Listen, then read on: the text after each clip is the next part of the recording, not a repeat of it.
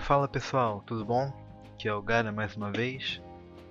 E hoje eu vou falar sobre Persona 5 Strikers. Mas ao invés do modelo padrão do Caminho Drops, eu vou utilizar uma dinâmica diferente. Ao invés de trazer as minhas percepções e análise propriamente dita do jogo, eu vou abordar um tópico específico dele, que é como os novos personagens, as suas narrativas e personalidades contrastam com o grupo principal dos Phantom Thieves. Eu vou tocar em alguns pontos, mas não expor exatamente as situações, mas sim dar uma ideia delas, para evitar possíveis spoilers. Tendo isso dito, vamos começar. Fazendo uma breve introdução, então, o game, que é um spin-off de Persona 5, traz dois novos personagens centrais, Sofia e Zent.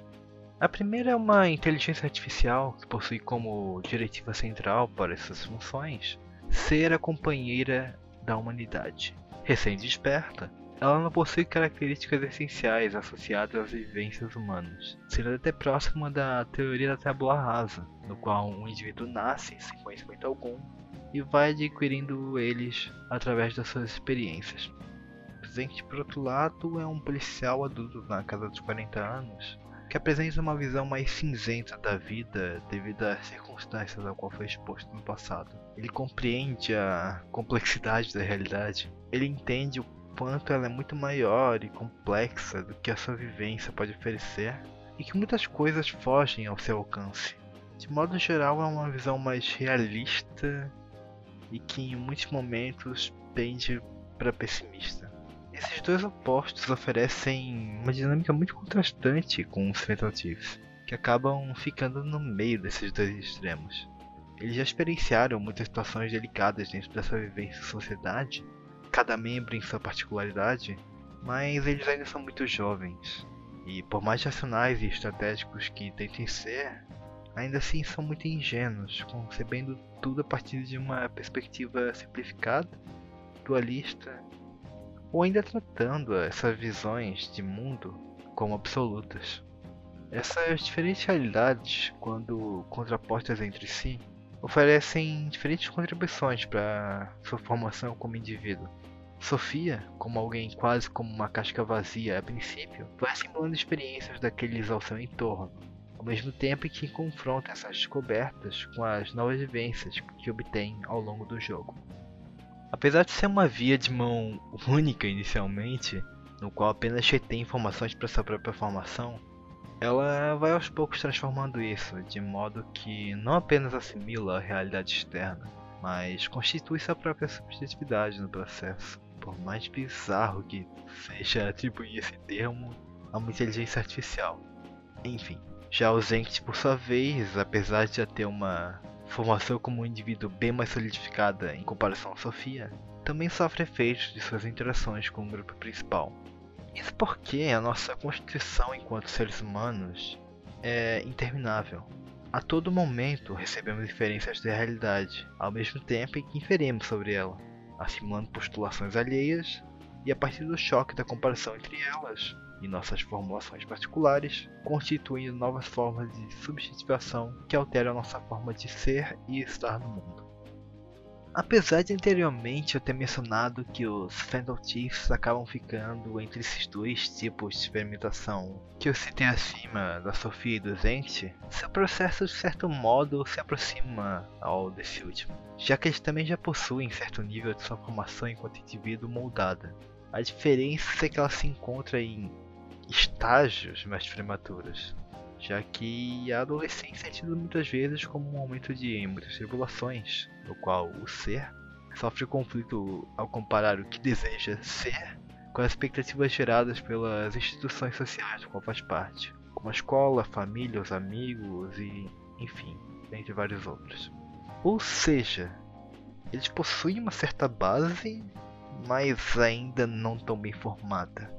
O ponto é que uma das questões mais abordadas dentro dos jogos da franquia Persona é justamente o modo como nos relacionamos com os outros. Como isso pode nos impulsionar e auxiliar a sermos pessoas melhores, ou propiciar o nosso adoecimento, físico ou mental, mutilando nossas capacidades e destruindo parte do que nos torna humanos. Dentro dos três contextos principais que eu apresentei até aqui, isso também é muito presente. Seguindo a ordem até aqui estabelecida, no caso da Sofia, apesar de sua casca vazia inicialmente, desprovida de sentido e motivações bem definidas, sua relação com os demais permite a ela explorar a realidade em suas diversas vicissitudes, os laços e relacionamentos, e assim entendendo melhor os outros e a si mesma.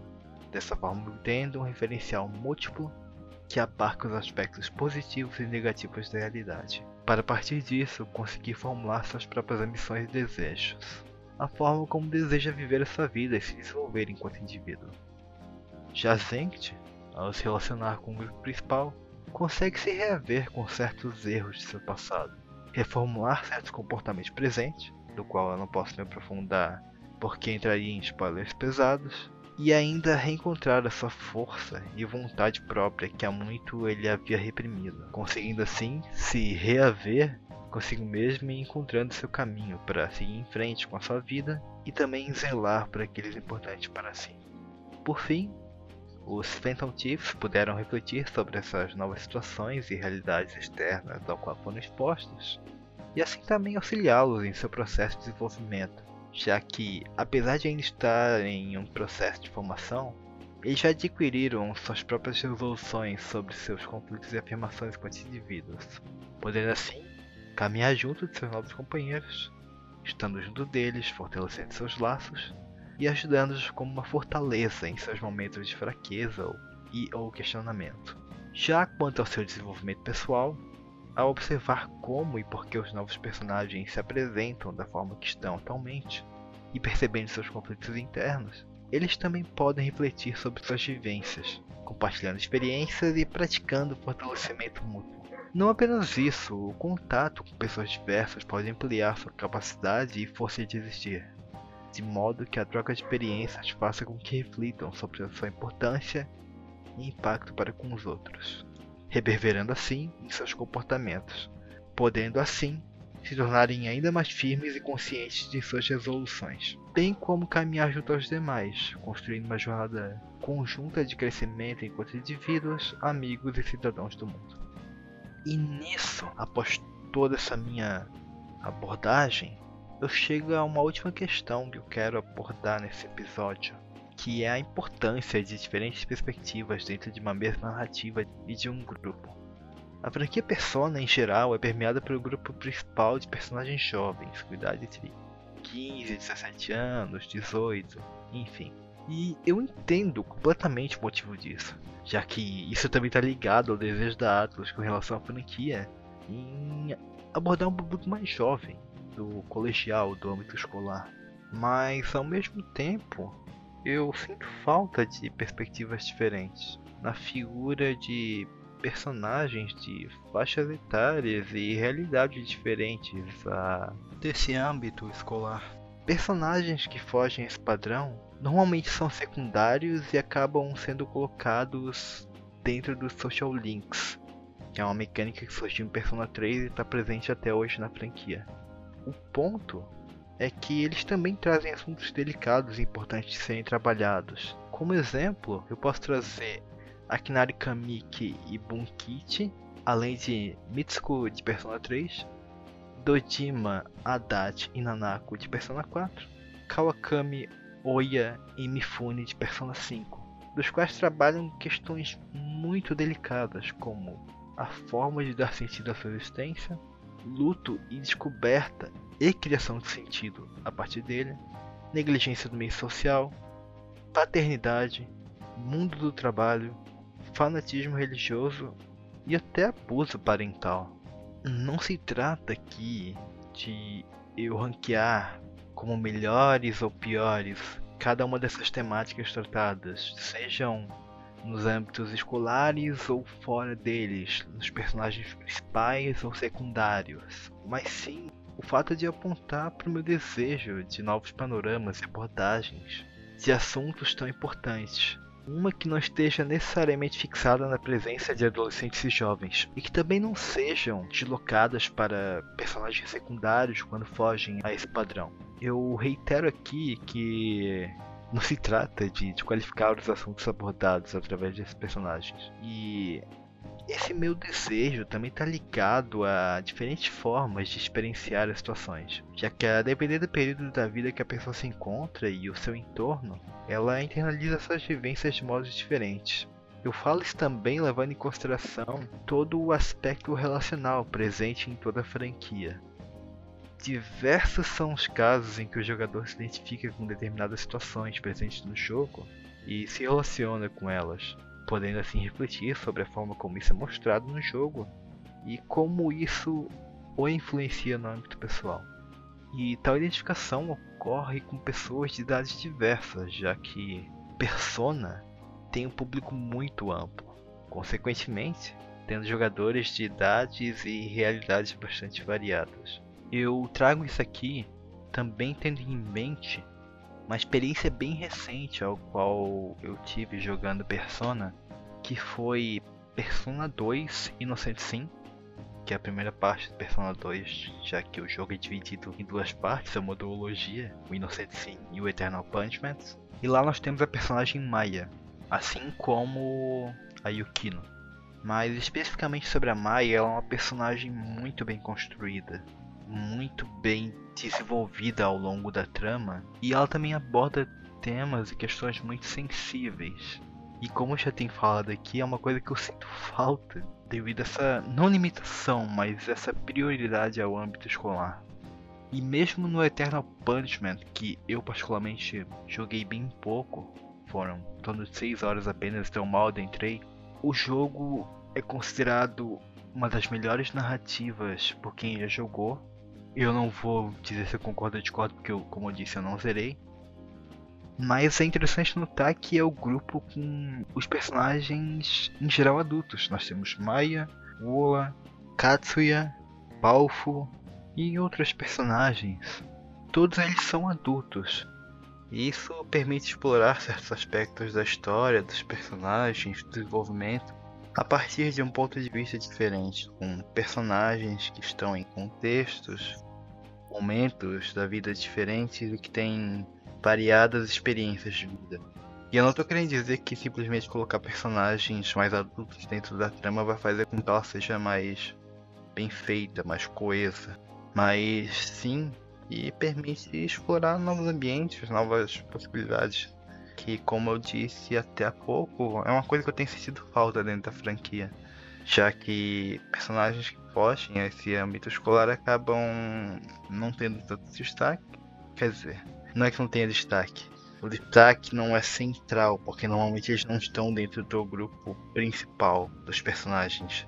E geralmente ficam para social links que são muito legais e conseguem abordar questões tão importantes quanto, mas é algo que não necessariamente o jogador vai ter acesso, porque de certo modo ele é opcional, nem todo mundo vai jogar aquele social link até o fim, o que faz com que muitas vezes as discussões em voltas daquele social link sejam negligenciadas e a pessoa não tenha acesso às discussões em voltas dele. E um último ponto envolvendo justamente essas novas possibilidades que eu acabo desejando me lembrou de Persona 2 Innocent Sim e Eternal Punishment, novamente. E nós temos dois protagonistas. No primeiro jogo nós temos o Tatsuya, enquanto a Maya é uma das personagens da party principal.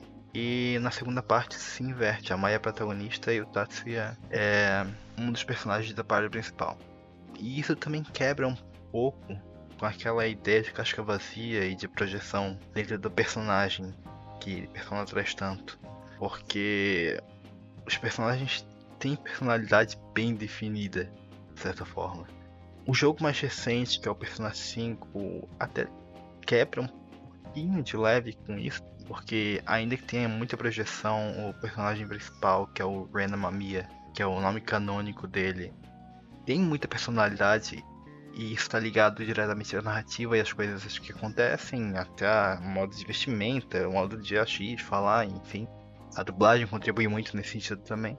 E o próprio Persona 3 no caso dos filmes, que foi uma decisão muito acertada em que a partir do personagem não tá ligada a ele ser algo vazio e qual você vai injetando suas próprias percepções sobre o personagem, mas sim ao contexto da história e a narrativa do personagem.